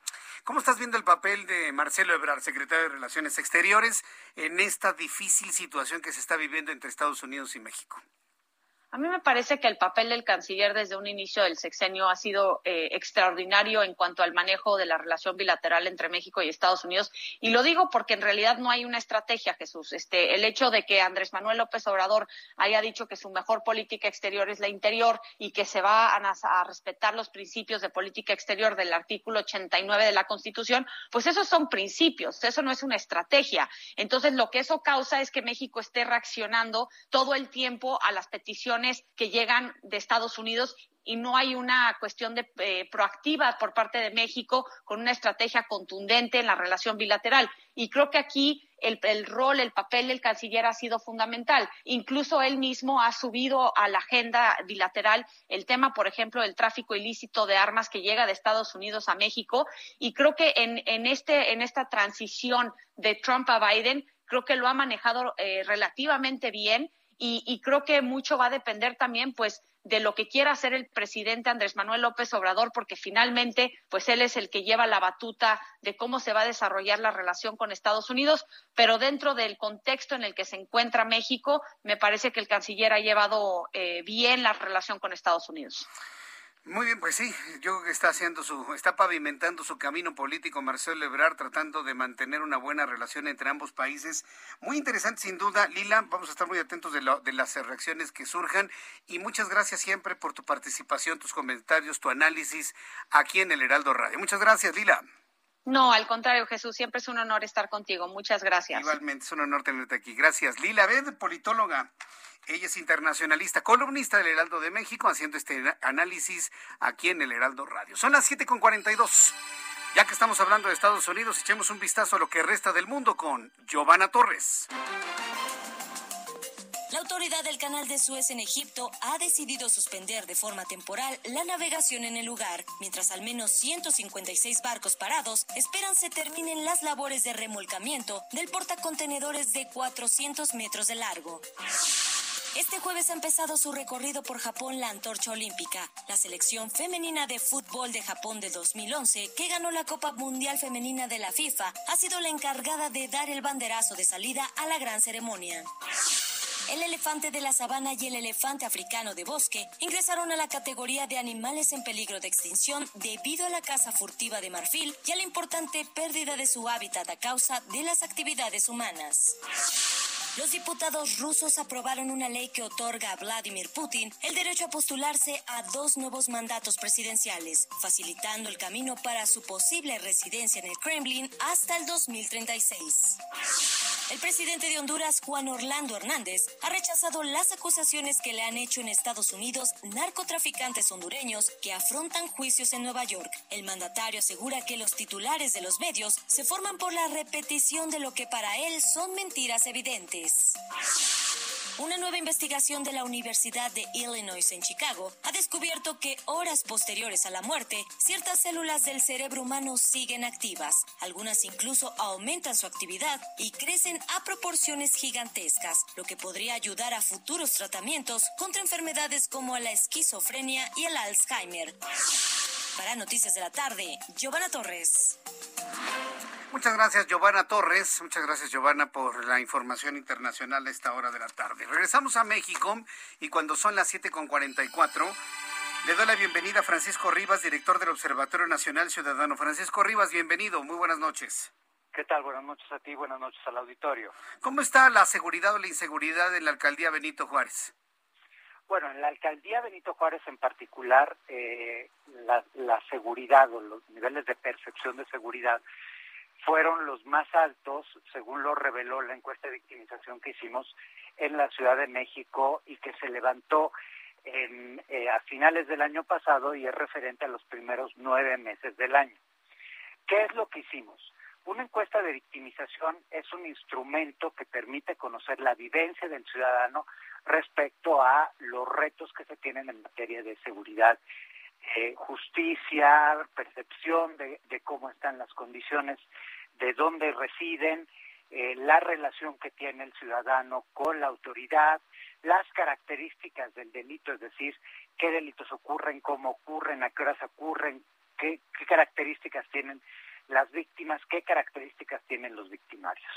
En este ejercicio, que es el más grande hecho por una organización de la sociedad civil en el mundo, eh, una, una encuesta de este tamaño no había sido levantada por una organización de la sociedad civil, lo que nos permite precisamente es conocer a detalle cómo se sienten los ciudadanos en la capital y luego alcaldía por alcaldía. La alcaldía con la mayor, que, donde los ciudadanos se sienten más inseguros es Iztapalapa, la alcaldía en donde los ciudadanos se sienten más seguros es eh, precisamente Benito Juárez, que entre otras cosas, si vemos estos niveles, esta relación que existe de niveles entre, eh, entre la percepción de seguridad, pues como les decía, en el 90% de los casos en Iztapalapa los ciudadanos se sienten inseguros, mientras que la población de Benito Juárez, en más del 50%, en el 54% de su población se siente segura. Eh, ¿Qué tanto es una baja en la incidencia delictiva y qué tanto es una baja en las denuncias por el miedo que implica denunciar a un asesino, a un secuestrador, a un ladrón? ¿Estamos ante una baja de la incidencia o estamos ante una baja en las denuncias por miedo a la violencia de los grupos delictivos? De hecho, se preguntó a las personas, porque precisamente lo que permite una encuesta de victimización no es solo conocer en los delitos que oficialmente se registran, que es la famosa cifra blanca, si nos da, nos permite también conocer la cifra negra, es decir, no solo los delitos que no se denuncian, sino los delitos que no se investigan. Cuando hablamos de cifra negra, la Ciudad de México tiene un 93% de cifra negra, es decir, por cada 100 delitos que suceden en la Ciudad de México, apenas 7 se investigan. Pero aquí es importante destacar un dato. En realidad, en el 80% de los casos el ciudadano no se acerca a denunciar y ahorita veremos los porqués, pero en un buen 11% de los casos el, ciudadano sí se acercó a denunciar y las negligencias de la autoridad no permitieron iniciar la carpeta de investigación. Entonces, hay un abandono de la autoridad con el ciudadano y esto es importante decirlo con toda claridad. En el caso específico, también esta encuesta es la primera en el mundo a medir los efectos del confinamiento y del COVID en la seguridad. La verdad es que no hay una evidencia que el COVID haya dificultado al ciudadano o que haya impedido o haya disuadido al ciudadano el ir a denunciar. De las personas que no, del 100% de las personas que no fueron a denunciar, la mayor parte lo hace porque cree que no sirve de nada denunciar seguido de porque tiene temor al maltrato de la autoridad y tercero porque este pues digamos que las condiciones no se lo permiten, pero en el, solo el 1.6% de las personas que no denunciaron lo hicieron por temas relacionados al COVID. Eh, Francisco Rivas, director de Observatorio Nacional Ciudadano, muchas gracias por esta información aquí en el Heraldo Radio. Muchas gracias, un fuerte abrazo. Hasta luego, buenas noches. Hasta luego, buenas noches. Cuando son las 7.49 le tengo una super nota. Ya está el ingeniero. Rápidamente, ¿se acuerda usted del doctor Rafael Navarro, nuestro querido amigo, investigador de Marte, que murió hace unas semanas por COVID-19? Investigador del Instituto de Ciencias Nucleares de la UNAM, ¿se acuerda usted de él? El que llevó el robot Curiosity al planeta Marte, que estuvo en contacto con la NASA y trabajó y trabajó de lleno y muy de cerca con el Laboratorio de Propulsión a Chorro, le tengo una noticia que va a usted a escuchar en exclusiva en estos momentos. Súbale el volumen a su radio. La NASA, la NASA ha decidido de manera oficial bautizar una montaña de Marte con el nombre Rafael Navarro. En reconocimiento y en honor al trabajo de nuestro querido amigo que hoy está su alma, estoy seguro, está precisamente ya con Curiosity en el planeta Marte. Una de las montañas de Marte serán bautizadas con el nombre de Rafael Navarro. Habrá una montaña en la superficie del planeta Marte que se llame la montaña Navarro, la montaña Rafael Navarro, en honor a nuestro gran amigo que se nos adelantó en el camino, que murió por COVID-19, gran investigador de la UNAM. Para la UNAM es una gran noticia. Es el primer científico, el primer académico de la UNAM cuyo nombre estará en el planeta Marte. Quiero saludar con mucho gusto al ingeniero Carlos Álvarez Flores, presidente de México Comunicación y Ambiente. Ingeniero, antes de despedirnos, quiero saludarlo. Bienvenido. Muy buenas noches. Y a ti y a todo tu auditorio. Rápidamente, mira, te prometí hablar del agua. Sí. Tenemos cuando menos 40 años discutiendo el tema del agua para la Ciudad de México. Digo, la discusión tiene 300 años, pero vamos a quedarnos con los últimos 40. Fíjate bien, la red secundaria ya no existe, hombre, ya no hay ni tubería, me explico. Privatizaron en el 94 antes de irse Camacho, o sea, antes de salir Salinas y Camacho Solís, privatizaron a cuatro empresas y acaba de anunciar la doctora Sheinbaum que le va a quitar esa esas concesiones a cuatro empresas que se supone nos iban a ayudar a resolver el problema de las fugas. Creo que nunca resolvieron el problema de las fugas de agua. Hay que renovar la red secundaria. Cuestan muchos millones de dólares, pues sí, pero sin agua no hay futuro. Ese es uno. Dos, el pecado más grande de los gobiernos, no solamente este, ¿verdad? No quiero hablar de la doctora, la doctora tiene dos años, la doctora Sheinbaum, pero el señor López Obrador fue jefe de gobierno seis años y Mancera otros seis. Y así me voy hasta Camacho Solís, ¿me explico? Con muchos años. No han reciclado el agua. El agua se tiene que reciclar. Es una obligación. Es una, es una obligación que Naciones Unidas nos dice como una medida de adaptación al cambio climático. El agua cada vez es menos para los seres humanos. ¿Por qué? Porque cada vez somos más y cada vez la contaminamos más y arruinamos más los cuerpos de agua. Y como eliminamos los bosques, cada vez perdemos más corteza. Acuérdate que las fábricas de agua son los bosques. Entonces, en la medida en que perdemos corteza vegetal y árboles, perdemos agua. Y si la contaminamos y no la sabemos reciclar, o sea, quitarle todos los contaminantes para reusarla, pues vamos directos al caos. Ya está ahorita, ya está anunciado, ¿no? Acaba de anunciar el gobierno de la ciudad, menos agua y menos agua y menos agua. O sea, que ya no hay agua en Cuchamala, pues claro que no va a haber. O sea, me, me, estoy poniendo en los próximos 10 años, no sé con qué te vas a bañar, mi querido Jesús Martín. Mm, ¿Eh? Yo me baño rápido y bien. Bueno, por eso, pero vas a tener que bañarte con un garrafón de agua, de, esa, de esas aguas embotelladas. ¿Me explico? A, jicarazos, literalmente. Entonces, el problema es que si tú no resuelves las fugas y no reciclas el agua, pues eres un irresponsable. O sea, hablando desde cualquier punto de vista. O sea, no olvídate el cambio climático, claro que es el cambio climático, pero es absurdo. Fíjate, nada más para que tengan el dato. El señor Marcelo Ebrard, cuando fue jefe de gobierno, anunció 50 mil millones de pesos de inversión al sistema de agua de, la ciudad. ¿Cómo se llama? El SACMEC, ¿cómo se llama? Sistema de agua, de, la ciudad. de México. Ese, 50 mil. La pregunta es, ¿y en qué invirtieron los 50 mil millones que prometió el señor Ebrard? ¿Verdad? Sí. Que venga ahora que dicen que va a ser el presidente en el 24, quién sabe que venga a explicar dónde están los 50 mil millones que dijo que iba a invertir. Ya no me da tiempo de hablar del curso, pero nomás déjame darles una que se las dije hace tiempo, pero se las voy a recordar hoy. Sí. Ernesto Cedillo Ponce de León ¿Eh? no quiso recibir un crédito que estaba autorizado por Banco Mundial en el año 2000, en marzo, abril del año 2000 se autorizó. Pero como ganó Vicente Fox del PAN, decidió no tomar ese crédito. ¿Sabes para qué era el crédito? Precisamente para el agua de la Ciudad de México. O sea, era para cambiar y sustituir, o bueno, poner las tuberías nuevas que ya no existen de la red secundaria. ingeniero. Ese sea Ernesto Cedillo Ponce del León. Ahorita le voy a mandar un tweet. Creo que tiene un Twitter, ¿no? Si tiene Twitter, el señor Twitter, si tiene. Sí tiene, sí tiene. Ingeniero, me quedan 20 segundos para despedir programa. Le envío un fuerte abrazo. Gracias. Hasta luego. Hasta mañana, 2 de la tarde, Heraldo Televisión, 6 de la tarde, Heraldo Radio. Soy Jesús Martín Mendoza, a nombre de este equipo de profesionales de la información. Muchas gracias, que le vaya muy bien y hasta mañana. Esto fue Las Noticias de la Tarde con Jesús Martín Mendoza. Heraldo Radio, la HCL se comparte, se ve y ahora también se escucha.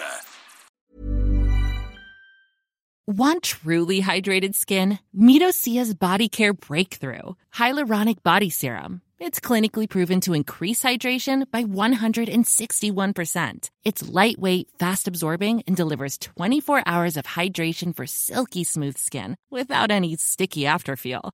Treat your skin to clean vegan skincare from Osea. Get 10% off your first order with code SUMMER at OseaMalibu.com. That's O S E A Malibu.com code SUMMER.